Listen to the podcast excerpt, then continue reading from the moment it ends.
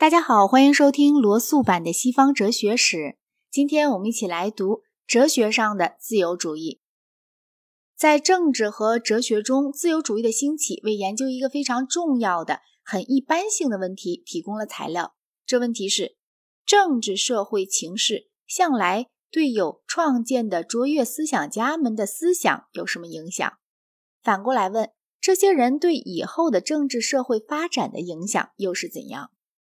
有两种正相反的错误都常见，我们必得警惕。一方面讲，对书本比对实际事物熟悉的先生们，总爱把哲学家的影响估计得过高。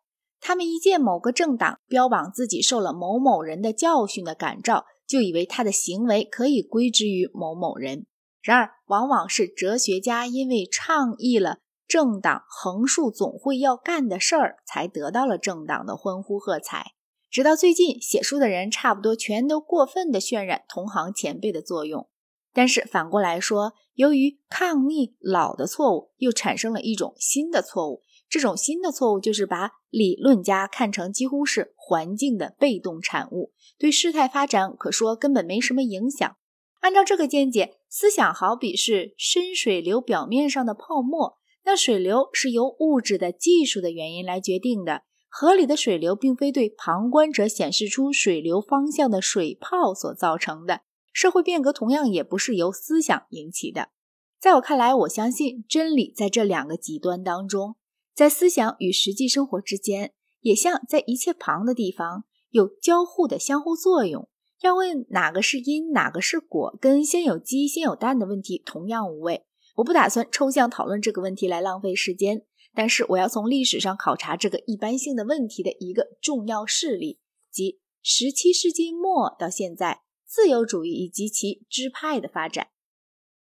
初期的自由主义是英国和荷兰的产物，带有一些明确的特征。它维护宗教宽容，它本身属于新教，但不是狂热的新教派，而是广教派的新教。他认为宗教战争是蠢事，他崇尚贸易和实业。所以比较支持方兴未艾的中产阶级，而不支持君主和贵族。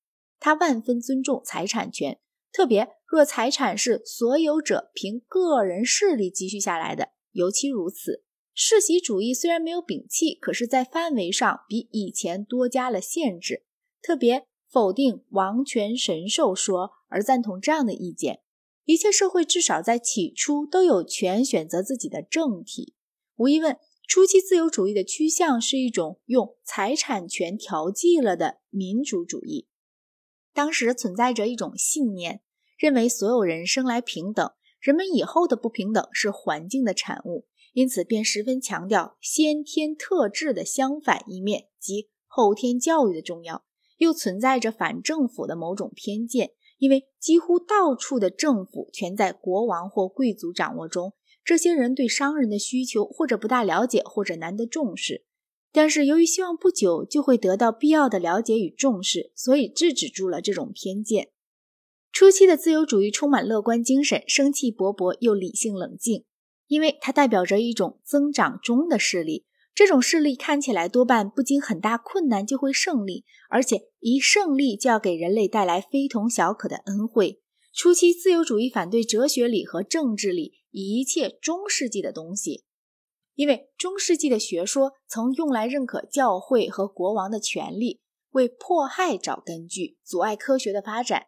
但是他同样反对按当时讲算是近代的加尔文派和再洗礼派的热狂主义。他想使政治上及神学上的斗争有一个了结，好为了像东印度公司和英格兰银行、万有引力说与血液循环的发现等这类。激愤人心的企业和科学事业解放出精力，在整个西方世界顽固不化逐渐让位给开明精神，对西班牙的威势的恐惧逐渐终了。所有的阶级一天比一天兴旺，一些最高的希望似乎由无比清明的见识做了保证。一百年间没有发生任何事情在这些希望上面投下暗影。后来这些希望本身终于惹起了法国大革命。大革命直接产生了拿破仑，由拿破仑又演到神圣同盟。经过这种种事件，自由主义必须定一定喘息，缓一口气，然后十九世纪的复苏的乐观精神才可能出现。